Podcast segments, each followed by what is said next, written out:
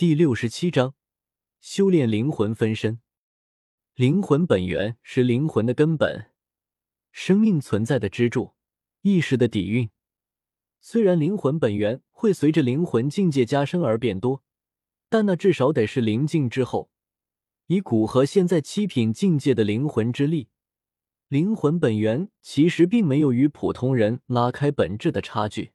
若非实力倒退，可以通过将灵魂本源融汇灵魂而恢复，古河也不会冒险抽出这一丝灵魂本源。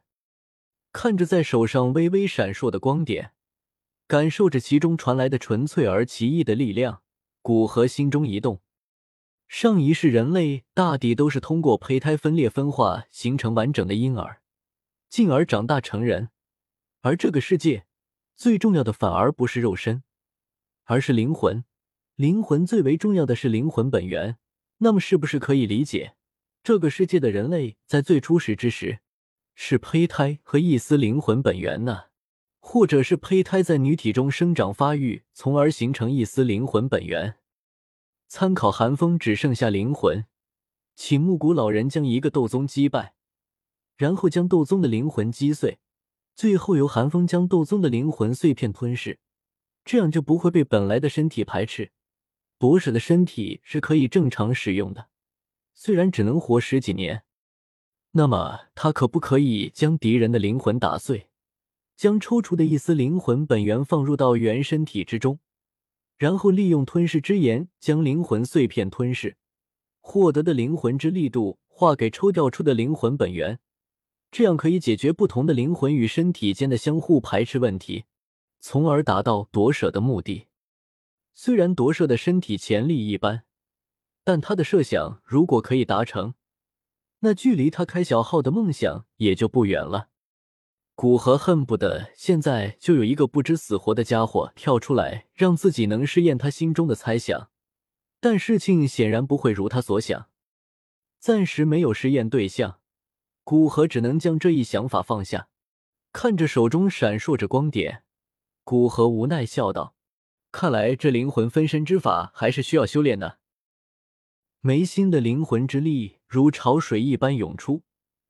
聚集在被抽出的灵魂本源上，那灵魂本源所化的光点随之变亮，同时本身的斗气也随着灵魂之力同样灌输其中。在古河不断灌输下，灵魂本源之上的灵魂之力和斗气越聚越多，一股与古河同源的气息传荡开来，并在周围空间掀起涟漪。紧接着，整个灵魂光团竟渐渐转化为古河的模样。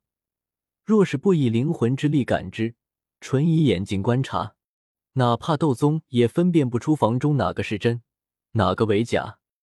感受着从体内传来的阵阵虚弱之感，其中一个古河苦笑的摇头，自语道：“战斗力失去大半，虽然保留着斗宗的修为，但是战斗力也就比一般的半步斗宗强一点吧，只能算未稳固境界的斗宗。”再看着眼前一模一样，但眼中灵光不显的灵魂分身，古河双手快速结印，顿时灵魂之力在灵魂分身表面编织成一件紫色的衣服。观衣服之上传来的隐秘的波动，可知其用处在灵魂，这样就可以将灵魂感知力高的强者阻拦住了。那些灵魂感知力高的，哪怕心里觉得不对劲。但是，只要灵魂之力没有戳破这件灵魂纱衣，就无法发现这是一具灵魂分身。不过，灵魂纱衣完全不具备警示之功能，就像是一件正常的衣物，被刀砍了，只要力气没作用到自己身上，身穿它的主人便不会知道。灵魂纱衣有待进一步优化，至少有人攻击灵魂纱衣之时，穿着纱衣的人可以知道自己被攻击了。古河心想，看着编织的纱衣那隐秘的灵魂丝线，古河眼睛一亮，利用灵魂之力牵引，将这些灵魂丝线与灵魂分身结合在一起。这样，当灵魂纱衣被攻击之时，灵魂分身便可以感知到自己被攻击了。灵魂分身已经凝聚完毕，接下来便是尝试着控制，双手如穿花蝴蝶般快速结印。道道灵魂波动从其结印的手指中传递出去，到达灵魂分身之上。顿时，灵魂分身略显呆滞的眼中光芒大放，对着古河颔首，接着飞出湖心岛屿，往古灵阁外飞去。借助灵魂分身的感知能力，古河可以清楚的看到外界的一切，光线、飞鸟、白云等等有形之物，甚至那凡人不可见的天地能量，在他眼中都是清晰可见。那火属性斗气的炽热，冰属性斗气的寒热。与此时的灵魂分身而言，都是清晰可察。有时故意飞低一点，发现的陈明一脸敬畏，并不知道眼前的古灵阁主只不过是一道灵魂分身。再用灵魂分身将古灵城大致逛了一遍，发现以往未曾注意的诸多奇异之事。古河走到一处角落，双眼之中掠过一丝奇异的色彩。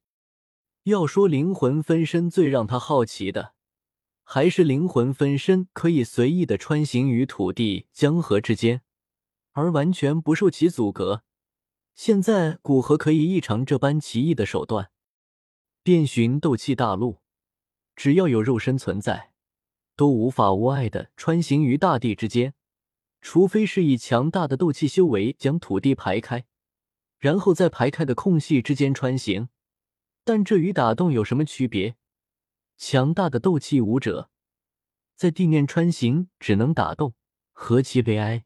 但这也是斗气大陆修行所限，只注重积累能量，并不需要感悟道理，所以对土遁这些需要诸多道理支撑的秘法难以做到，甚至开发。但今天利用灵魂分身，当可异常穿行于大地之下、江湖之下的乐趣。古河控制着灵魂分身，缓缓的渗入到大地之中。分身所站立的土地无法阻碍他丝毫，整个地面便像是沼泽一般，将古河的灵魂分身缓缓吞没。灵魂分身进入到地下，周围都是坚实的土地，但他没有感觉到丝毫的憋闷，整个人好像融入大地一般。心念一动，古河往前穿梭。与地面之上比较，在大地之下穿行要比上方要困难一些，就如同从轻装行走到背负重物行走一般。果然是大地之中的阻力比较大。大地之中，黄光闪烁，那是浓郁的土属性能量汇聚而成。在灵魂分身眼中所显现出的场景，对比肉眼所观，在灵魂的眼中之中。世界的绚丽多彩又是另一番模样。